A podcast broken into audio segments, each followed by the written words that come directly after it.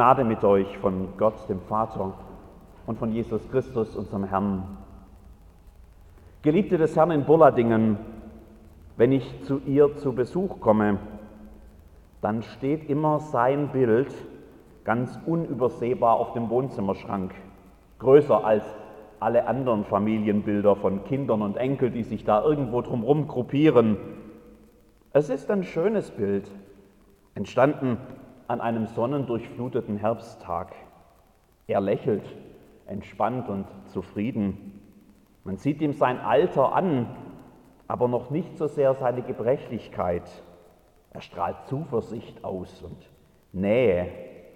Der Ehemann, der Vater, so wie sie ihn über viele Jahre erlebt haben, so wollen sie ihn gerne in Erinnerung behalten. Ganz bewusst haben sie das Bild deshalb damals für die Beerdigung ausgewählt. Da stand es dann vorne zwischen all den Blumen und Kerzen neben der fast unscheinbar wirkenden Urne. Das Bild gab es schon vorher, schon als er im Pflegeheim war und sie allein zu Hause. Da hat er sie schon immer ermutigend angelächelt von diesem Bild, ihr Geliebter seit so vielen Jahren. Das war damals schon ihr Trost, wenn sie sich einsam fühlte, so allein in dem vertrauten Haus. Daran hat sich nichts geändert. Sein Bild steht heute noch da und lächelt sie an und wenn sie hinschaut, dann ist es, als könne sie ihn reden hören. Manchmal antwortet sie dann auch, redet mit ihm, damit es nicht immer so still ist in dem großen Haus.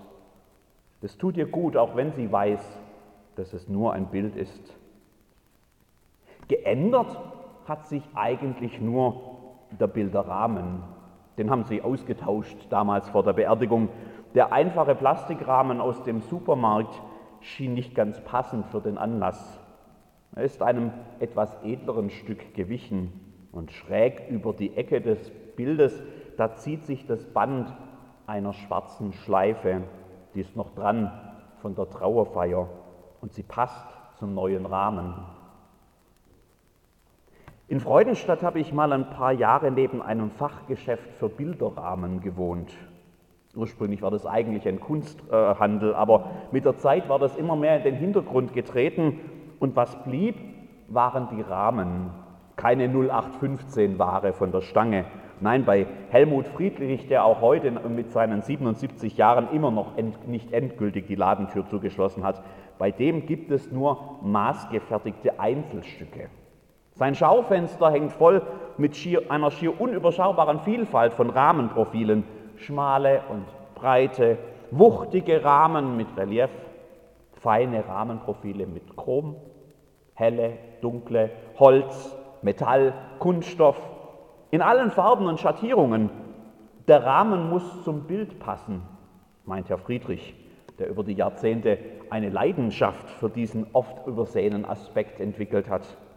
Wer denkt denn schon dran, dass der Rahmen ganz entscheidend mit zur Wirkung des Bilds beiträgt? Diese vielleicht sogar mitbestimmt und ein Stück weit verändert. Zurück bei ihr im Wohnzimmer passt der veränderte Rahmen ganz gut zur neuen Wirkung des Bilds. Die hat sich nämlich auch verändert mit der Zeit. Seit dem Abschied damals auf dem Friedhof ist ein neues Element dazugekommen, dass der neue Rahmen und die schwarze Schleife eigentlich ganz gut widerspiegeln. Wenn sie jetzt zu dem Bild ihres Mannes hinüberschaut, dann verspürt sie oft auch einen Stich tief in der Seele. Dann kommt die ganze Traurigkeit wieder hoch, mit der sie zu leben gelernt hat in den Tagen und Wochen und Monaten nach seinem Tod. Wenn sie heute sein sonnenbestrahltes Lächeln sieht, dann erinnert sie sich an die vielen glücklichen Momente, die sie miteinander verbracht haben und der dicke Kloß im Hals ist eine Erinnerung daran, dass diese Momente vorbei sind, nie wiederkehren werden. Der neue Rahmen ist nur ein äußeres Zeichen dafür. Der Tod selbst ist es, der die Erinnerungen eines ganzen Lebens nochmal neu umrahmt und zu einem Zeugnis der Vergänglichkeit macht. Und manchmal ist es, als hätten sich dunkle Wolken vor die Sonne auf dem Bild geschoben. Wir verlassen das Wohnzimmer auf der Schwäbischen Alb und reisen nach Jerusalem, Israel, am Ende des 6. Jahrhunderts vor Christus. Näher muss ich das gar nicht eingrenzen, denn Jerusalem, die Stadt auf dem Berg, steht damals schon lange als Zeichen für das ganze Land und für das ganze Volk, für sein Wohlergehen und seine Geschichte, für seine Position als erwähltes Gottesvolk, bei dem dort im Tempel Gott selbst wohnt, für Gottes Gunst und Segen und für seine Treue, weil diese Treue oft einseitig war und das Volk sich lange nur wenig um Gott und seinen Bund und seine Gebote geschert hat, haben sie gerade erst 70 Jahre im Exil verbracht, weit weg von zu Hause, in Babylon im Zweistromland in Mesopotamien. Aus dieser Zeit kommt übrigens der Psalm, den wir gerade gebetet haben, mit der Hoffnung auf die Befreiung der Gefangenen.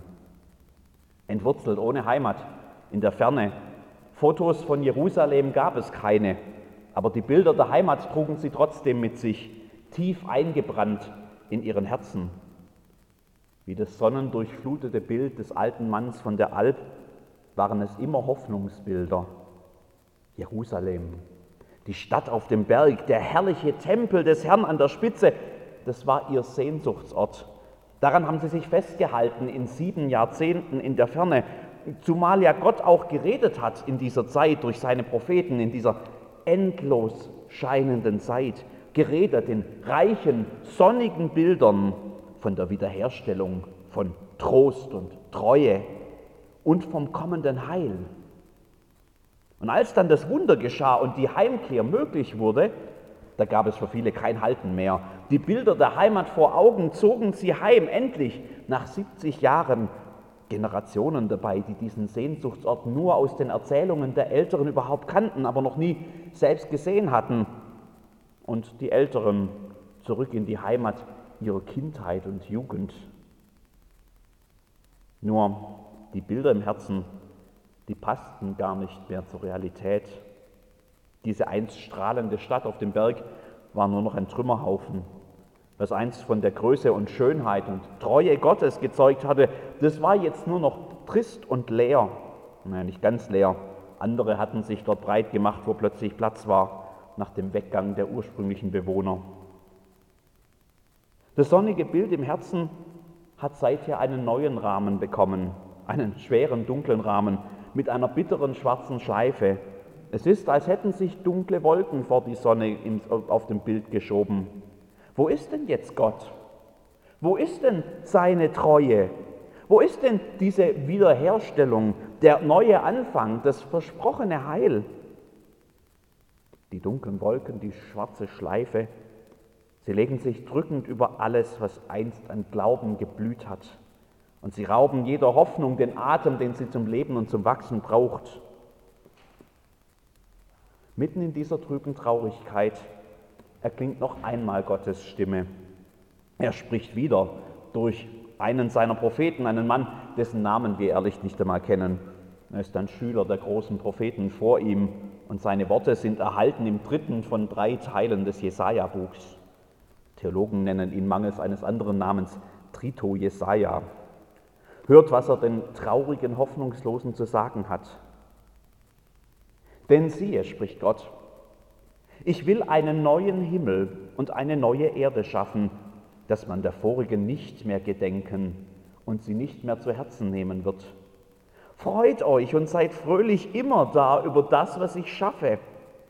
Denn siehe, ich erschaffe Jerusalem zur Wonne und sein Volk zur Freude, und ich will fröhlich sein über Jerusalem und mich freuen über mein Volk. Man soll in ihm nicht mehr hören die Stimme des Weinens, noch die Stimme des Klagens. Sie sollen nicht umsonst arbeiten und keine Kinder für einen frühen Tod zeugen, denn sie sind das Geschlecht der Gesegneten des Herrn und ihre Nachkommen sind bei ihnen. Und es soll geschehen, ehe sie rufen, will ich antworten. Wenn sie noch reden, will ich hören. Wolf und Lamm sollen beieinander weiden. Der Löwe wird Stroh fressen wie das Rind, aber die Schlange muss Erde fressen. Man wird weder Bosheit noch Schaden tun auf meinem ganzen heiligen Berge, spricht der Herr. So viel aus dem 65. Kapitel des Jesaja-Buchs. Da sind sie wieder, die hellen, fröhlichen Bilder. Neuer Himmel, neue Erde, freuen und fröhlich sein, Wonne und Freude. Weinen und Klagen sind vorbei. Der Prophet zieht noch einmal einen neuen Rahmen um das, was die Menschen seiner Zeit erleben. Er leugnet ihre Realität nicht, aber er öffnet den Raum, den Blick, die Perspektive dafür, dass das alles hier nichts Endgültiges ist.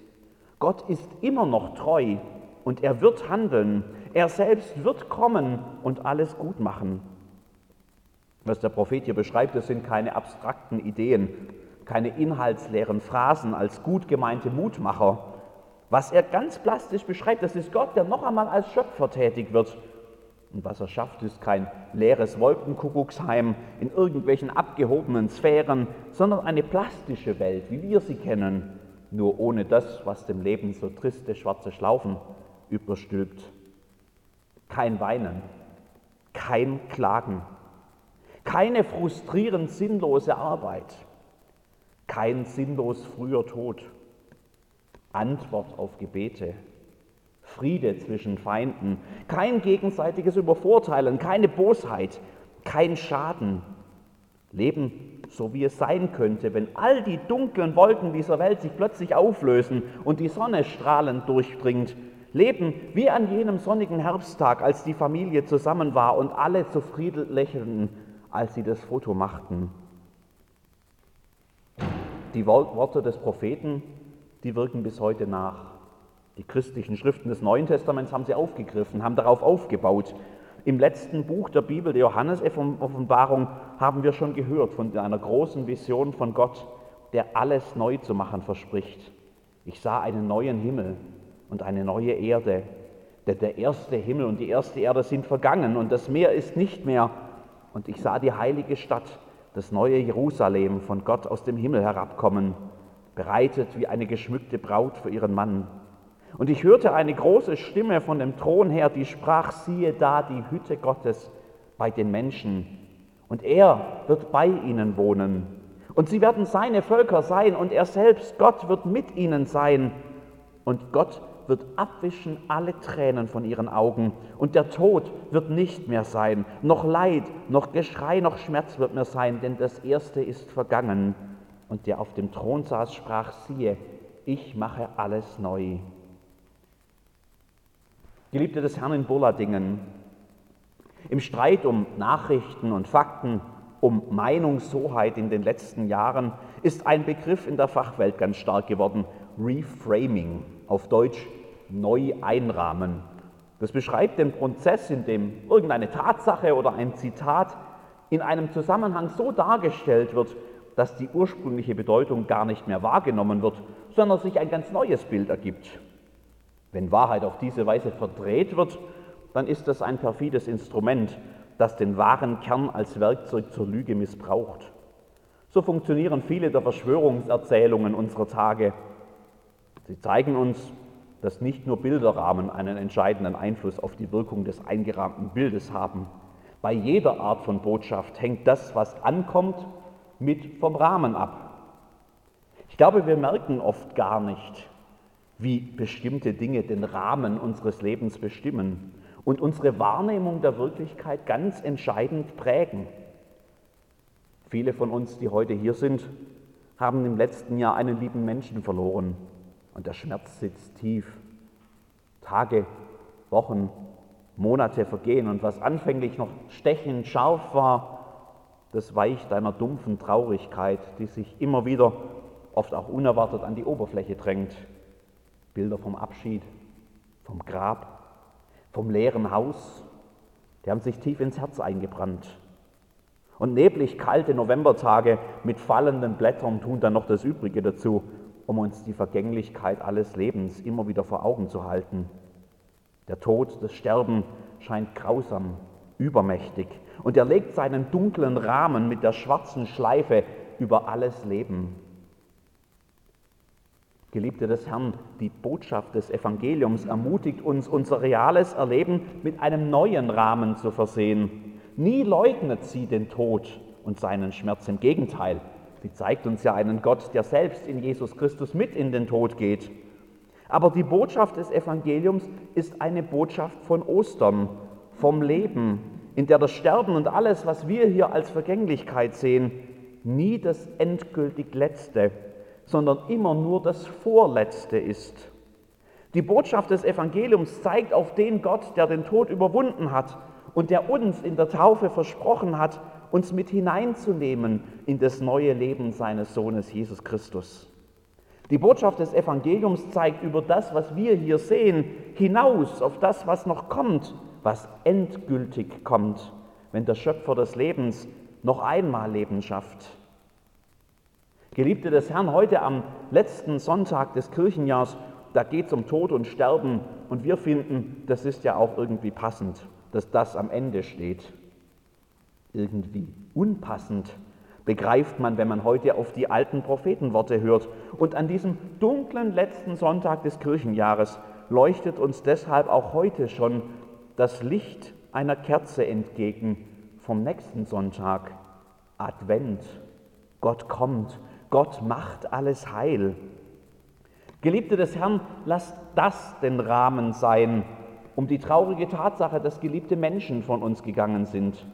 Lasst diese Gottesworte den Rahmen sein und nicht die scheinbare Endgültigkeit des Todes. Lasst das Licht des kommenden Heils den Rahmen sein und die Sonnenstrahlen auf den Gesichtern unserer Erinnerung wieder neu aufleuchten lassen in dem Morgenglanz der Ewigkeit, der uns in Gottes Versprechen entgegenstrahlt. Auch deshalb zünden wir heute für jeden und jede Verstorbene ein Licht an. Christus ist das Licht der Welt. Wie er durch die Nacht des Todes denen entgegenleuchtet, die uns vorausgegangen sind, so möge auch unsere äh, Wirklichkeit durch ihn erleuchtet werden mit dem hellen Rahmen seiner Hoffnung. Und das verändert manches. Amen.